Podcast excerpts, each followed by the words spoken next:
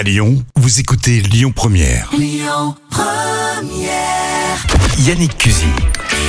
Et ce samedi, nous vous emmenons en reportage au cœur du Grand Lyon avec euh, Antoine Galen jusqu'à midi. On va parler d'abord, Antoine, si je ne m'abuse, du fameux festival des Nuits Sonores, un des premiers festivals organisés à Lyon malgré cette crise du Covid. Exactement, malgré le contexte sanitaire, le festival va bel et bien avoir lieu entre le 20 et le 25 juillet à Lyon, aux anciennes usines Fagorbrandt, mais également à Hit, vers Confluence.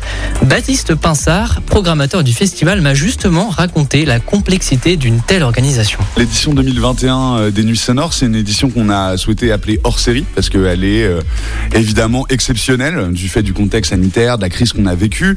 Ce qu'il y a de plus exceptionnel dans un sens, c'est déjà qu'elle ait lieu parce que euh, on a suivi évidemment attentivement après l'annulation de 2020 euh, toutes les annonces qui pouvaient concerner notre secteur, qui euh, ont été très tardives, mais bon pour des raisons qu'on comprend tout à fait. Hein, le contexte était extrêmement compliqué et donc voilà qu'on a dû adapter aux contraintes sanitaires qu'on nous a données. D'abord suite aux annonces de Rosine Bachelot au début de cette année, qui nous confirmait la tenue d'événements de type festival avec un maximum de 5000 personnes en extérieur et assis.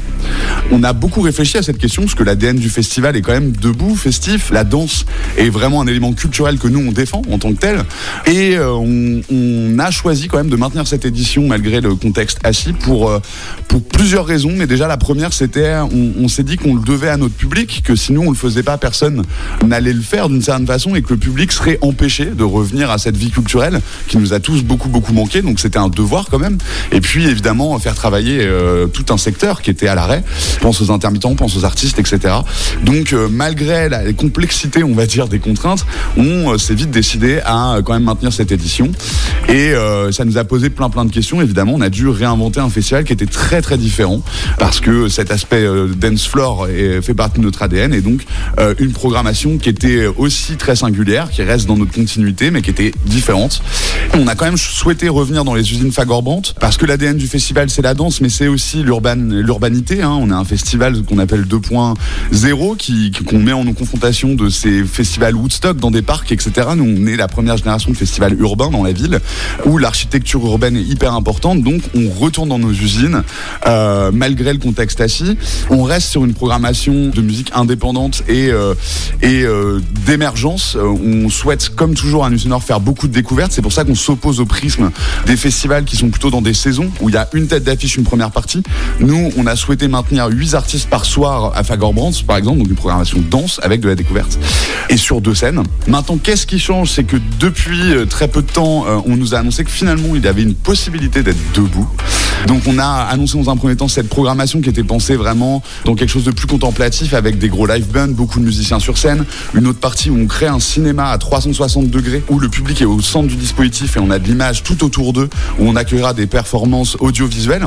Et euh, au prisme de cette annonce du debout, on a tout fait pour pouvoir proposer un dossier à la préfecture qui soit assez complet pour pouvoir les rassurer sur notre capacité à accueillir dans un contexte sanitaire compliqué des festivaliers debout qui pourront danser tout en maintenant eh ben, une vraie sécurité sanitaire. On a eu la très bonne nouvelle vendredi dernier qui a pu être annoncée hier, donc le festival se tiendra debout. Et là, on est en train de finaliser une dernière partie de programmation qui sera plus centrée DJ, dance floor, comme euh, le festival a l'habitude de le faire et qu'on annoncera euh, mardi prochain. Un festival qui cherche également à mettre en avant des talents locaux et qui porte des valeurs fortes. On en parle. Et on s'intéresse au festival des Nuits Sonores ce samedi avec euh, Antoine Galen. Antoine, ce festival, il va porter certaines revendications, c'est bien ça Tout à fait, le Festival des Nuits Sonores souhaite se questionner sur des problématiques importantes de notre société et c'est justement le contexte sanitaire qui a poussé les organisateurs à défendre des valeurs fortes, comme l'explique Baptiste Pinsard, programmateur du festival. On a, euh, après deux ans, euh, un an et demi, on va dire, de confinement, d'inactivité, beaucoup réfléchi avec les équipes et on a reposé un certain nombre de problématiques sociétales qui nous semblaient être vraiment importantes et sur lesquelles on, a décidé de vraiment fixer des objectifs pour plus se mobiliser. Évidemment, on n'est pas exemplaire, hein, euh, mais on, se sent citoyen euh, en représentant ce festival et on a envie de participer aux grands efforts collectifs qui, nous sont amenés, que sont l'écologie, qui sont euh, la parité, la représentation des femmes, qui en plus dans notre milieu était quand même un milieu très masculin et parfois assez machiste. Donc on a travaillé ces questions-là, notamment en utilisant le prisme de la localité. On accueillera quasiment 70% d'artistes locaux, régionaux sur cette édition, c'est énorme. Où je pense qu'on monte à 85% d'artistes euh, nationaux et euh, une beaucoup plus petite part d'artistes euh, internationaux qu'on essayera de faire venir en train ou dans des transports type camion, etc. De les faire rester plus longtemps sur le festival, etc. Aussi pour descendre leur impact carbone qui bah voilà, est quand même très important sur le festival. On a décidé de passer complètement au végétarien aussi sur cette édition. Donc voilà, c'est nos petites contributions, c'est tout surtout les questions qu'on se pose aujourd'hui et sur lesquelles on essaye d'avancer. Donc oui, beaucoup de découvertes, beaucoup d'artistes locaux. Ils seront de l'ordre de 60 à peu près, je pense. Et notamment un site qui est dédié à la localité, qui s'appellera HIT. C'est le deuxième site principal du festival, en plus de Fagor, donc nos usines, et euh, qui aura lieu pendant euh, 5 jours et qui sera complètement gratuit sur réservation et qui n'accueillera que des artistes locaux. Donc euh, vraiment, si euh, par curiosité vous voulez découvrir ce qui se fait aujourd'hui de plus créatif, de plus émergent, de, plus passionnant dans la scène locale, euh, venez à HIT, essayez d'avoir des places. Il y a beaucoup de découvertes à faire. Et justement, en, termes de découverte, qu'est-ce que vous conseilleriez euh, à des Lyonnais qui aimeraient justement euh, se rendre lors de ce festival? Alors il y en a beaucoup, beaucoup, beaucoup, vraiment. Je vais choisir de me concentrer sur euh, des artistes locaux. Je pense que c'est assez intéressant. On a un groupe coup de cœur qui s'appelle Organisatia, qui est un groupe de vie urbaine, un trio qui vient de sortir sur un label hollandais de référence dans la musique indépendante, vraiment, qui est un peu outsider. Ils sont assez jeunes. On va dire que c'est un peu des ovnis de la scène parce qu'ils sont pas directement très identifiés par toutes les communautés d'artistes de Lyon. Ils sortent de nulle part et en même temps ils signent sur un très très beau label. Le disque est magnifique et euh, ils viendront proposer euh, leur nouveau live à Nuit Sonore le mercredi soir. Et donc ça c'est quelque chose que je conseille énormément. Après on a deux artistes qui vont s'enchaîner, euh, Awori et Twani. Euh, Awori qui est une Ougandaise installée à Lyon et euh, Twani qui est un producteur lyonnais qui, a, qui est derrière beaucoup de projets lyonnais mais qui a jamais mis son nom vraiment dessus, euh, qui le pose pour la première fois. Un album qui est plutôt dans de l'afro R&B, afro trap, qui est très très beau, assez poétique, qui a, eu un succès euh, énorme en Angleterre, donc ce qui est assez rare pour de la musique française, on mérite de le souligner, qu'on soutiendra et qui euh, ouvriront certaine façon pour la, la, nouvelle étoile de Lyon, euh, Lala Hayes, euh, qui est complètement en train d'inonder le marché international, euh, qui fait un peu la une de toute la presse nationale aussi, et euh, qui viendra jouer derrière. Nous, on l'avait déjà accueilli à ses tout débuts au sucre, et on est content qu'elle revienne là en tête d'affiche de, de ces nuits sonores. Et si vous voulez en savoir plus sur l'évolution artistique du festival, restez avec nous. On en parle dans quelques instants. La matinale du week-end, Yannick Cusy. Et dans la matinale du week-end, ce samedi, on s'intéresse au Festival des Nuits Sonores. Il aura lieu, je vous le rappelle, du 20 au 25 juillet à Lyon, du côté des anciennes usines Fagor-Brandt et aussi à Hit vers Confluence avec Antoine Galen qui nous propose ce reportage cette semaine. Antoine, qu'en est-il de l'évolution artistique du festival? Alors, ce qu'il faut savoir, c'est que le festival a été créé en 2003 et s'est développé au fil des années.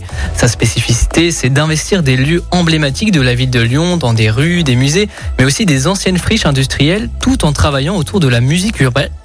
de la musique urbaine, Baptiste Pinsard, programmateur du festival, nous raconte l'évolution artistique du festival. C'est une très très longue histoire. Les enjeux ont été très différents. Nous, tout ce qu'on essaye de faire, c'est de rester surprenant, de continuer à créer des découvertes pour notre public. On se positionne vraiment comme un média, d'une certaine façon, avec un édito qui propose de la nouveauté, qui doit avoir un œil sur ce qui se passe à travers le monde et le proposer sur scène à nos publics, euh, et d'être le reflet aussi des grands enjeux de notre société. Et euh, euh, parallèle de ça, de vraiment lier la jeunesse. Nous, ça, c'est un enjeu euh, très très fort, c'est-à-dire de pas que notre public vieillisse pas avec le festival. Ça, c'est très très dur parce que nous, en tant que on vieillit avec le festival. Euh, donc euh, voilà, ça c'est quelque chose qui, est très important, un vrai enjeu pour nous. Je pense que c'est ce qu'on essaie de faire, notamment cette année.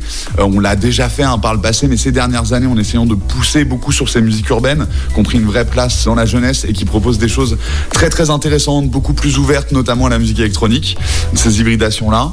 Et puis euh, aussi de beaucoup parler de ce qui se passe dans le monde et dans un monde qui est globalisé économiquement depuis un très longtemps, politiquement de plus en plus depuis longtemps. Il est pour nous extrêmement nécessaire que ça soit le cas culturellement, qu'on soit pas dans une démarche d'hégémonie culturelle occidentale comme on a pu le connaître, mais vraiment que ces scènes des Suds, que ça soit au Moyen-Orient, au Maghreb, en Amérique latine, en Asie, etc., puissent s'exprimer parce qu'aujourd'hui, nous, on a le sentiment que ça fait partie des scènes les plus créatives. Souvent, c'est dans ces contextes-là, qui sont souvent politiquement un peu complexes, qu'il y a une, un ébouillissement euh, euh, artistique très très fort, et donc c'est ce qu'on essaye de montrer. Et donc, euh, voilà, c'est nos grands enjeux. Qu'est-ce que ça vous fait d'organiser enfin un festival après cette année de confinement? Bah bizarre, surtout au vu du contexte. Normalement, on organise un festival à un an. J'ai même envie de dire, avant même qu'une édition soit passée, on prépare déjà celle d'après. Et c'est de pire en pire, d'une certaine façon, le temps est de plus en plus long parce que les contraintes sont de plus en plus longues, notamment en termes de sécurité, etc. La meilleure façon de le préparer, c'est essayer de créer des scénarios où on peut le le plus, dans le, des temps les plus courts possibles et avec un maximum de scénarios possibles. Il s'avère qu'au final, on monte ce festival en 4 mois, 4 mois et demi. Donc, un vrai challenge. Ça nous rappelle à tous beaucoup euh, notre époque où on était encore étudiant et on avait plutôt tendance à construire des concerts de BDE. Euh, donc, c'est assez drôle. Ça a demandé beaucoup de flexibilité aux équipes, beaucoup, beaucoup, beaucoup de travail, euh, beaucoup de sang-froid. Mais on est tous assez fiers de nous. Et je parle de bienveillance là. Je voulais quand même passer ce message à tous les collègues qui travaillent et qui font preuve de sang-froid et de bienveillance auprès des autres euh, pour monter ce festival. euh, Et ça, c'est très chouette. Eh bien, je vous remercie pour euh, cette interview. Eh ben, avec plaisir. Le programme complet du festival est à retrouver sur le site internet des Nuits Sonores. Vous pouvez également réécouter cette interview en podcast sur le site de Lyon Première.